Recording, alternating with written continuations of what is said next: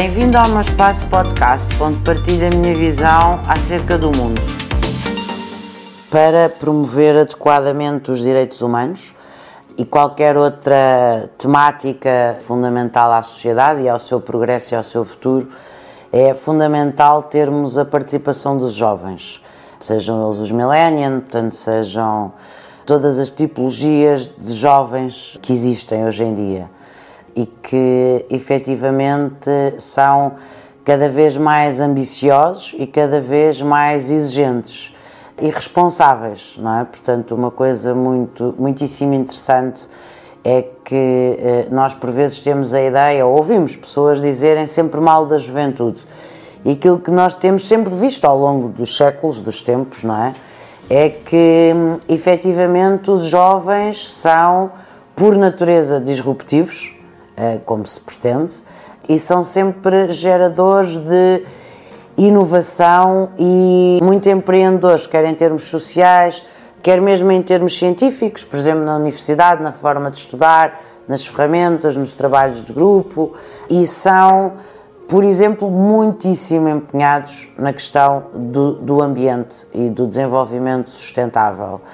E o ambiente é um direito muito importante, um direito fundamental muito importante.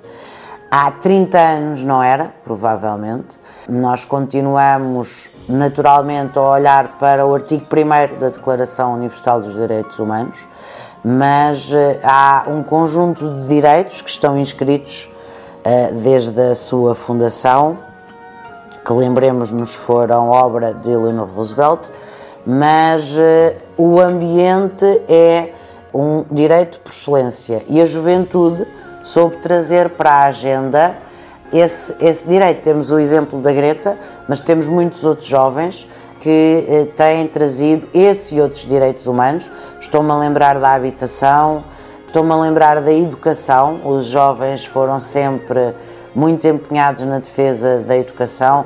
Podemos recordar-nos aqui em Portugal da célebre luta pelo fim da PGA, portanto, temos muitas lutas em que os jovens, muitas vezes na sua qualidade de estudantes, e por isso o dia uh, do estudante é sempre um dia muito festejado pela, pela juventude e por todos, mas principalmente pelos jovens.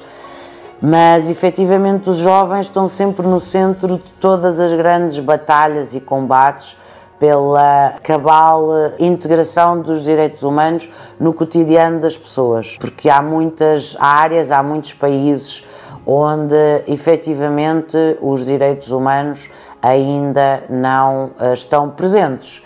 Nós em Portugal temos uma sociedade onde efetivamente temos uma Constituição e temos depois o direito substantivo, onde está perfeitamente integrado todas as normas fundamentais, mas há muitos países onde isso não acontece e nós precisamos sempre dos jovens e, portanto, devemos sempre, eh, mesmo nas escolas, ter fórum de alunos, chamar os jovens a participar é fulcral, não há sociedade, não há futuro sem, sem os jovens.